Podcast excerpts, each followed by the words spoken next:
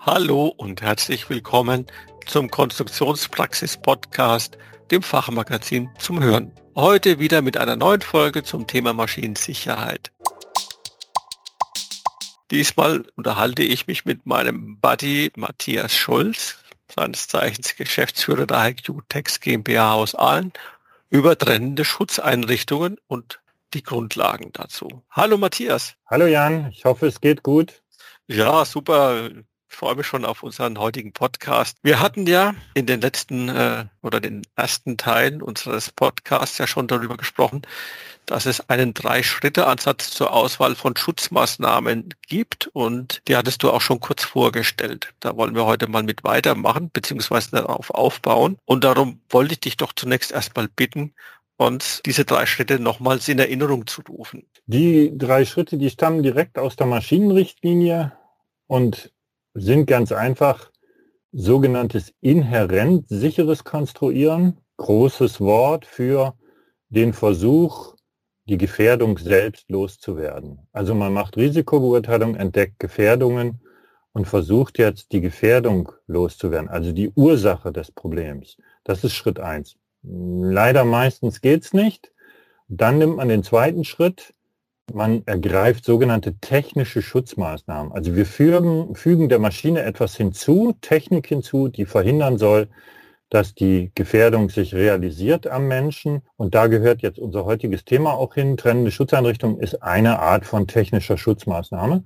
Und der dritte Schritt, das sind dann die Benutzerinformationen, also Warnschilder, Signaleinrichtungen, die Betriebsanleitungen, mit denen warnen wir vor den Risiken, die noch verbleiben, die wir nicht beseitigen können und sagen den Leuten, was sie tun können. Jetzt sind wir eben bei Schritt zwei, technische Schutzmaßnahmen auswählen. Und da haben wir kurz gesagt auch wieder drei Möglichkeiten. Ich würde es mal in drei Hauptpunkte unterteilen. Das erste ist Einsperren von Gefährdungen wir kasteln die ein oder man könnte auch sagen, wir sperren den Menschen aus. Das ist eine Frage der Blickrichtung. Das zweite ist das Überwachen des Zusammentreffens von Mensch und Gefährdung. Also ich installiere irgendwas, was den Menschen in Anführungszeichen sieht und dann rechtzeitig die Gefährdung abschaltet. Und das dritte ist, ich gebe dem Menschen den, die Kontrolle über die Gefährdung. Ich lasse ihn zustimmen, dass er gefährdet werden will. Dazu muss er irgendwie einen Knopf drücken. Ganz kurz knackig, wenn es um technische Schutzmaßnahmen geht, haben wir also auf den Punkt gebracht, einsperren, überwachen, zustimmen. Das ist schon, finde ich, sehr knackig und erinnert mich an deinen, äh, deinen zweimal drei gleich Safe-Ansatz, den wir auch schon einmal besprochen hatten. Das ist für einen Esel wie mich die Eselsbrücke ja, sich das alles zu merken, was es für Möglichkeiten gibt und auch wie die hierarchisiert sind. Einmal drei, das sind unsere drei Hauptschritte, über die wir gerade gesprochen haben. Ne? Inhärent sicher technische Maßnahmen warnen. Und zweimal drei, das sind dann die Unterschritte von Schritt zwei, die wir gerade besprochen haben. Einsperren, überwachen, zustimmen.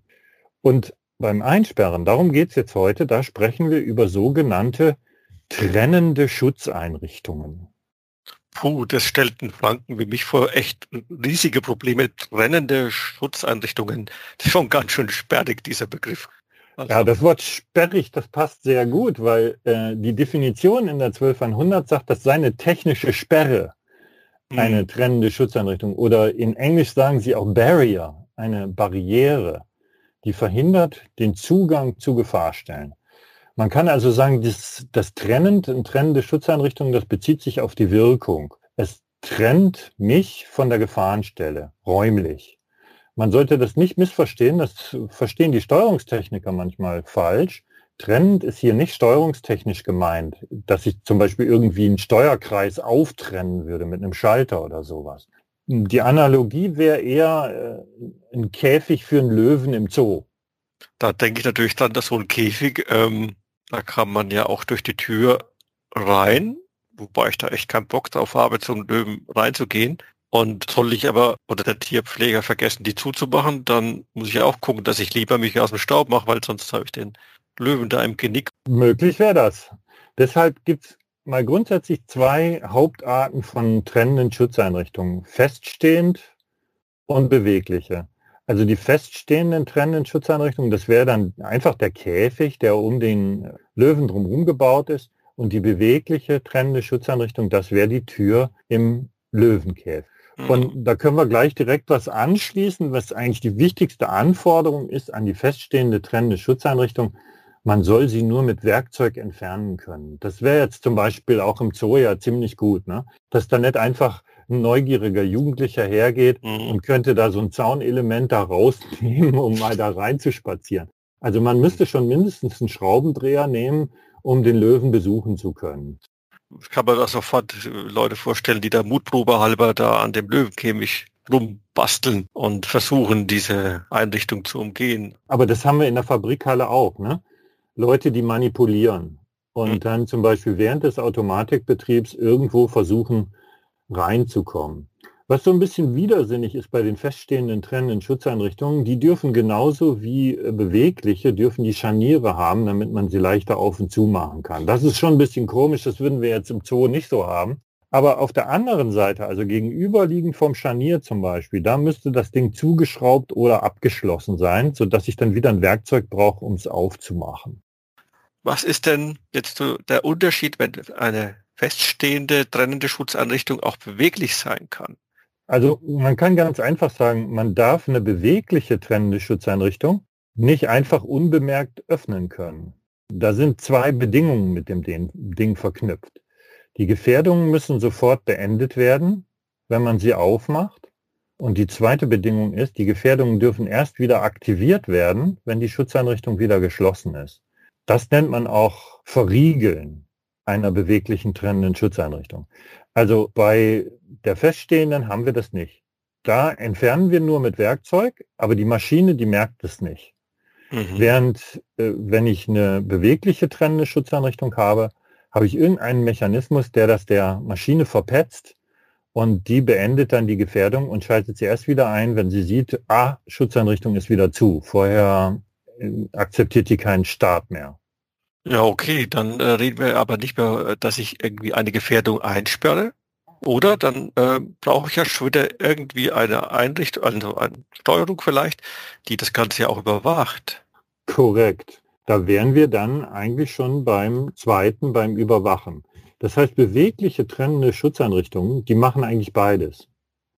Die sperren ein und sie überwachen. Deswegen heißen die auch verriegelte trennende Schutzeinrichtungen man könnte sagen, das ist synonym zu bewegliche trennende Schutzeinrichtung, dieser Begriff verriegelte trennende Schutzeinrichtung, weil die beweglichen alle verriegelt sein müssen.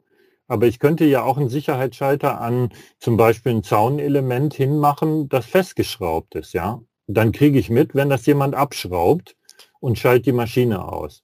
Und alles, was man braucht, ist ein, eigentlich ein Sicherheitsschalter und eine passende Auswertung.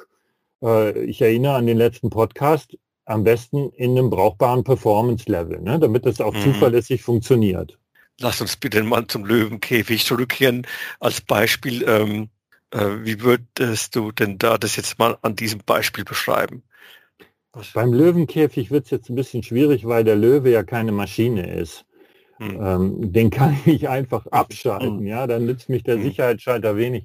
Da müsste ich dann schon so eine automatische Betäubungseinrichtung dem auf den Rücken schnallen per. Funkfernsteuerung dann auslösen, wenn jemand die Tür aufmacht. Das wird wahrscheinlich Ärger mit dem Tierschutz geben, wenn man das. Äh, ja, ich denke, das ist nicht so ganz äh, tierkonform, ja. Hm. Aber im nächsten Teil, da sprechen wir über Lösungen, die in so einem Fall auch getroffen werden könnten. Also in ähnlichen Situationen, wo ich äh, eine Gefährdung nur schwerlich beenden kann oder nicht sofort beenden kann. Sowas kann es auch im Maschinenbau geben.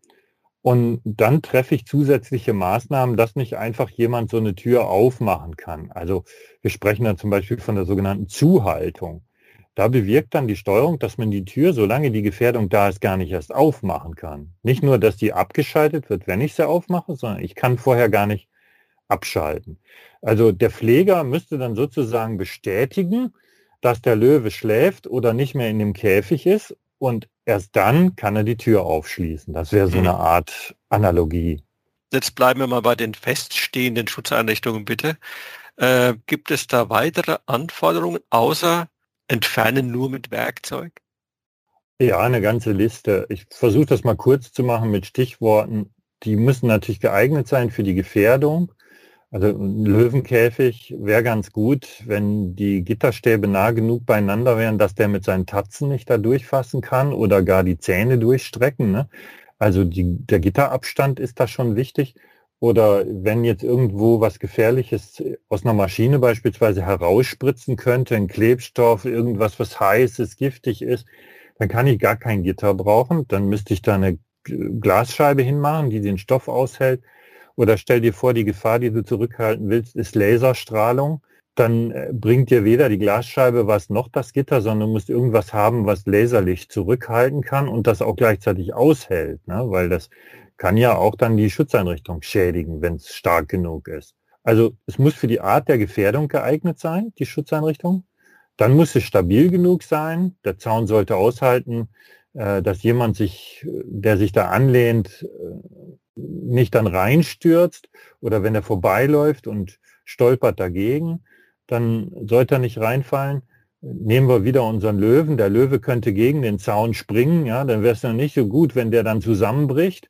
Und bei Maschinen könnte das ja auch so sein. Da sitzt nicht ein Löwe drin, sondern zum Beispiel ein Roboter. Der soll eigentlich nicht in den Zaun reinfahren können, aber mal unterstellt, er würde es doch tun, haben wir dann wenigstens eine Reststabilität, die den wenigstens mal bremst, dass er nicht völlig ungehindert da durchschlägt oder so. Ne? Also wenn ich was zurückhalten will, dann müsste es stabil genug sein. Schleifmaschinen zum Beispiel, da bröselt die Schleifscheibe kaputt bei 30.000 Umdrehungen in der Minute, dann fliegen die Brösel durch die Gegend. Das wäre ganz nett, wenn das hm. Gehäuse von der Maschine das aushält. Ne? Aber hallo. Und es wäre auch gut, wenn die Schutzeinrichtung nicht in Schutzstellung bleibt, wenn jemand die Schrauben abgeschraubt hat, weil vielleicht merkt das dann keiner und dann fällt das Ding eben um, während die Gefahr da ist. Das wäre also auch nicht so gut. Die sollen also im Idealfall runterfallen, wenn ich die Schrauben rausgedreht habe. Natürlich besser nicht auf den Fuß, ne? Mhm. Dann hängen wir sie doch ein, wenn es groß und schwer ist, machen wir Griffe dran und so. Ähm, und sie muss, ist auch noch ein wichtiges Thema, wo wir nächstes Mal sicher nochmal drüber sprechen. Sie muss weit genug weg sein von der Gefahrenstelle, dass ich nicht oben drüber greifen kann. Wenn sie Schlitze hat oder so ein Gitter, könnte ich ja durchgreifen. Und mhm. eine ganz wichtige Forderung ist 2010 dazugekommen mit der neuen Maschinenrichtlinie die muss mit unverlierbaren Befestigungsmitteln befestigt sein. Also die ersten Stichworte, ähm, was ja eine ganze Menge waren davon abgesehen, waren total easy jetzt für mich zu verstehen, also geeignet für die Art der Gefährdung oder stabil genug und so.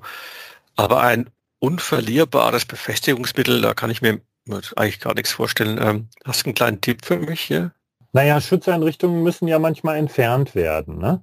Also der Löwe muss gewartet werden. Ja, da muss ein Tierarzt mal rein und muss mal nach dem gucken. Der Pfleger zum Füttern, der wird eher durch die Tür gehen. Also da will ich jetzt nicht den Zaun abschrauben vielleicht, ne? aber ich muss den Löwen da jetzt zum Beispiel rausholen, weil irgendwas kaputt ist und der passt nicht so gut durch die Tür durch. Ja, dann schraube ich die Schutzeinrichtung vielleicht mal ab. Bei Maschinen Wartung, größere Störungen, Reparaturen, da muss ich was abschrauben, damit ich drankomme.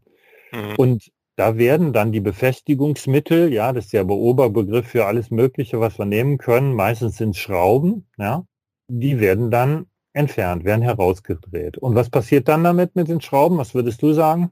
Naja, jetzt denke ich mal an meinen letzten äh, Fahrradplatten äh, und ich den Schlauch gewechselt habe und da gibt es ja diese kleinen durchsichtigen Plastikkappen fürs Ventil. Ne? Das, ist, das ist bei mir der Standard. Ich lege das dann irgendwo hin und denke, da habe ich es gleich wieder, wenn ich fertig bin. Ja, denkst du, ne? was ich die Dinger schon gesucht habe. Also könnte ich mir vorstellen, in der Hosentasche wäre es besser aufgehoben, vorausgesetzt die Hosentasche ist in Ordnung oder so. Also um auf deine Frage zurückzukommen, weil es umständlich beantwortet. Ähm, ja, also vielleicht in die Hosentasche oder vielleicht habe ich ja auch einen kleinen Werkzeugwagen dabei oder so und wo ich das so hinlege, dass ich es auch wiederfinde, oder? Ja, und im schlimmsten Fall fällt eine von den vier Schrauben, die du da drin hattest, runter und kullert mm. unter die Maschine. Ne? Ja.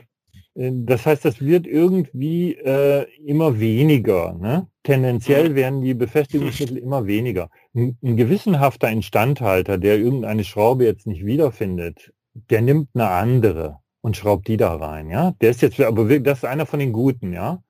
Die Frage ist nur, passt die Schraube da richtig rein? Ist das jetzt immer noch stabil genug, wenn das jetzt zum Beispiel einen dagegen springenden Löwen zurückhalten soll? Ein anderer, der weniger gewissenhaft ist, der dreht genau so viele Schrauben wieder rein, wie er noch wiederfindet. Und dann werden aus vier drei, aus drei beim nächsten Mal zwei und dann ist Ende Gelände. Ne? Und genau deswegen sollen die Befestigungsmittel an der Schutzeinrichtung dranbleiben oder an der Maschine bleiben. Die sollen nicht einfach runterfallen oder in der mhm. Hosentasche verschwinden können. Ja, ist klar. Ja. Da muss ich auch gleich wieder an meinen Vater denken, ich gehöre dann zu denen, die dann eine andere Kappe aufgedreht haben und dann feststellen durften beim wieder ausdrehen, dass ich gleich das Ventil mit hatte ausschraube. Cool. super. oh, die Luft wieder draußen. Okay, zurück zu deinen Schrauben. Ähm, ja, Schrauben. Da gibt es für mich jetzt zwei Ideen. Also entweder ein Magnet, der gleich sofort alles wupp an sich zieht, oder halt natürlich, ja, oder wahrscheinlich eher, denke ich mal, spezielle Schrauben, oder? Genau. Also äh, Trumpf sind da beispielsweise Schrauben mit einer Sicherungsscheibe auf der anderen Seite von dem Blech oder dem Gitter oder so. Dann kannst du die zwar lösen, die Schraube, aber die fällt nicht raus. Aus dem Loch in dem Blech fällt es nicht raus. Sehr beliebt, viel beliebter als diese Schrauben mit Sicherungsscheiben sind sogenannte Vorreiberverschlüsse oder Drehriegel. Ich weiß nicht, ob dir das was sagt. Die erkennst du von außen meistens an so einem runden Knopf und da ist dann irgendein Antriebselement drin für einen Doppelbadschlüssel, Vierkant mhm. oder auch für einen Schlitz, kann auch was anderes sein. Und die drehe ich um eine Viertelumdrehung und dann lösen die sich und das Ding bleibt ganz sauber mit allem, was dazugehört, an dem Blech dran. Ja, ist wohl auch die logischste und einfachste, simpelste Lösung, die man eigentlich auch machen kann, bevor man mit Schrauben hantiert, oder? Sieht auch noch schön aus, geht mhm. schnell wegzumachen. Ne? Manchen geht das dann zu schnell, die sagen, das ist zu einfach, das wegzumontieren. War also eine Weile sehr in der Kritik dieser Drehriegel, aber bis jetzt haben wir ihn gerettet. Jetzt ähm, drängt sich mir natürlich noch die, der Gedanke auf, oder die Frage genauer gesagt. So ein unverlierbarer Befestiger, muss ich den also wirklich dann für alles was da an jetzt meiner Tür zum Löwenkäfig äh, zum Beispiel angebracht ist, damit die zubleibt und was weiß ich. Muss ich da wirklich überall jetzt sowas anbringen oder hab, muss ich mich da auf was Bestimmtes konzentrieren, äh, beschränken? Ja, das ist eine wichtige Frage, ja. Weil das wäre ja ganz schön viel verlangt, wenn ich jetzt an der Maschine jedes demontierbare Blech mit solchen Dingern montieren müsste. Das wäre ein ganz schöner Kostenaufwand und hier und da, auch bei kleineren Abdeckungen, wird es dann ja auch ans Eingemachte gehen. Geht es überhaupt noch? Ne? Also mal grundsätzlich muss man sagen, erstmal gilt das nur für Schutzeinrichtungen, die Forderung nach unverlierbaren Befestigungsmitteln. Das heißt, eine Abdeckung, die zwar die demontierbar ist und die auch tatsächlich einen Zugang zu irgendeiner Gefahrstelle verhindern sollen. Und dann hat man 2010, äh, als diese neue Forderung kam, im Leitfaden der Maschinenrichtlinie gleich kommentiert und das eingeschränkt. Und das ist heute auch in der 14120, eher in ISO 14120, der Norm für die trennenden Schutzeinrichtungen enthalten. Man benötigt solche unverlierbaren Befestigungsmittel nur für Schutzeinrichtungen, bei denen vorhersehbar ist, dass die entfernt werden. Man könnte auch statt vorhersehbar planbar oder geplant sagen. Einstell- und Wartungsarbeiten, zum Beispiel Austausch von Verschleißteilen, die sind in der Regel geplant, mit einem Intervall sogar. Ne? Alle so und so viele Betriebsstunden musst du das machen. Das heißt, da weiß ich schon vorher, da wird nach so und so vielen Stunden einer kommen, der muss diesen Deckel abmachen, dann seine Arbeit da machen und den wieder dran machen. Und bei solchen Deckeln, wo ich das weiß, wo ich sogar ein Intervall nennen kann, da sollen die Befestigungsmittel nicht verloren gehen können. Gilt es dann aber auch für ein Blech jetzt, äh, das zu einem Maschinengehäuse gehört? Ja, eben dann nicht, wenn ich es nicht für eine normale Wartung entfernen müsste, sondern einfach mhm. nur zum Beispiel, wenn ich die Maschine abbaue, damit umziehe oder wenn ich einen großen Crash gefahren habe und muss jetzt reparieren, ja, dann braucht es keine unverlierbaren Befestigungsmittel. Nur wenn ich das doch relativ oft abmontieren muss. Ne? Also wir würden immer zwei Fragen stellen. Die erste Frage ist, Wovor schützt diese Abdeckung? Soll die wirklich vor Kontakt mit einer Gefahrenstelle schützen? Oder ist der Raum, der dahinter ist, unkritisch? Ja, dann brauche ich das sowieso nicht, dann ist es keine Schutzeinrichtung. Und die zweite Frage ist, muss man es für geplante Eingriffe wie Wartung oder ähnliches entfernen? Und wenn du diese beiden Fragen äh, beides Male mit Ja beantworten musst, Ja schützt vor Gefahr, Ja muss für Wartung entfernt werden, dann müssen unverlierbare Befestigungsmittel dran sein, sonst nicht. Manchmal wird ja behauptet, man dürfe nur noch mit Spezialschrauben arbeiten, sozusagen, die irgendwelche seltsamen Köpfe haben, damit man diese quasi nur noch mit speziellen Werkzeug entfernen kann. Ist es tatsächlich so oder fragt die Norm eigentlich nicht danach? Die Norm sagt Werkzeug.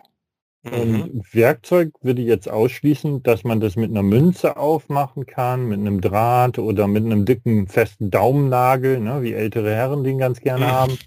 Aber spezielle Werkzeuge sind nicht gefordert. Das heißt also, das Wort Werkzeug würde einen ganz normalen Schraubenschlüssel einschließen können oder auch einen Schraubendreher, einen Innensechskantschlüssel, was immer. Ne?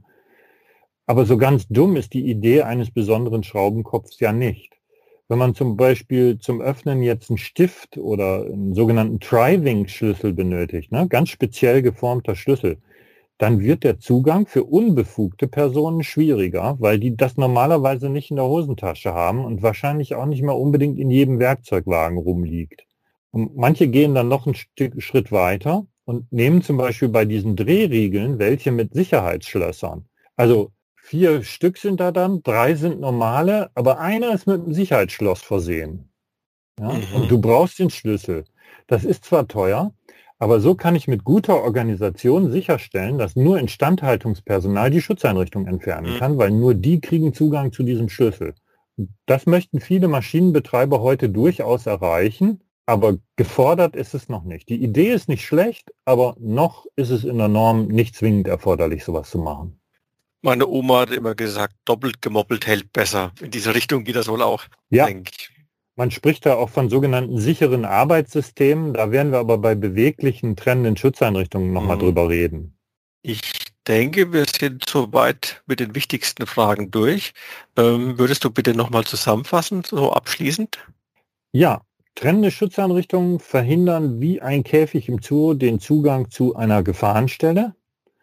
Dazu müssen sie verschiedene Anforderungen erfüllen. Zum Beispiel müssen sie stabil genug sein und ganz wichtige Forderung, sie dürfen nicht ohne Werkzeug entfernt werden können. Also hier nichts mit Flügelmuttern oder Spannclips oder sowas oder Schutzeinrichtungen an Maschinen einfach einhängen, sodass man die dann praktischerweise so mal eben schnell rausheben kann. Das nicht erlaubt. Ich müsste dann, dann mindestens eine Schraube irgendwo reindrehen, mit der ich verhindere, dass das einfach so rausgenommen werden kann. Jemand soll da bewusst handeln, um das wegzumachen. Trennende Schutzeinrichtungen können auch beweglich sein. Das heißt, sie könnten Dreh- oder Schiebetüren sein, irgendwelche Klappen mit Scharnieren dran. Die müssen dann auf der Gegenseite zugeschraubt oder abgeschlossen sein. Damit sind sie dann noch immer feststehende trennende Schutzeinrichtungen. Wenn ich das nicht machen will, die abschließen, dann muss ich sie mit einem Abfrageschalter versehen, mit einer sogenannten Verriegelung. Das heißt, ich muss der Maschine verpetzen, dass die Tür offen ist, damit die Gefahr rechtzeitig beendet werden kann. Ja, das wäre eine ja. Zusammenfassung. Ja, wunderbar, super, ich danke dir.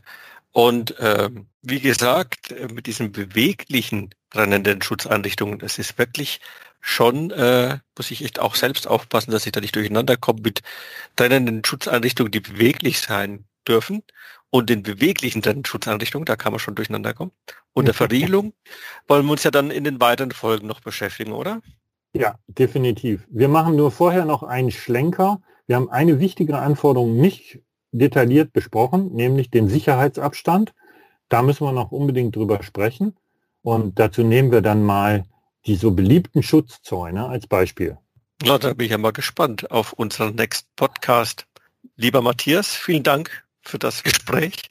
Auch Ihnen, liebe Zuhörer, vielen Dank fürs Dabeisein. Wenn es Ihnen gefallen hat, dann empfehlen Sie uns gerne weiter. Teilen Sie den Podcast, geben Sie uns einen Daumen hoch oder fünf Sterne, je nachdem, wo und wie Sie uns hören. Haben Sie Fragen oder Anregungen? Dann schreiben Sie uns einfach eine Mail an redaktion.konstruktionspraxis.vogel.de. Wir freuen uns auf Ihr Feedback. Auf Wiederhören.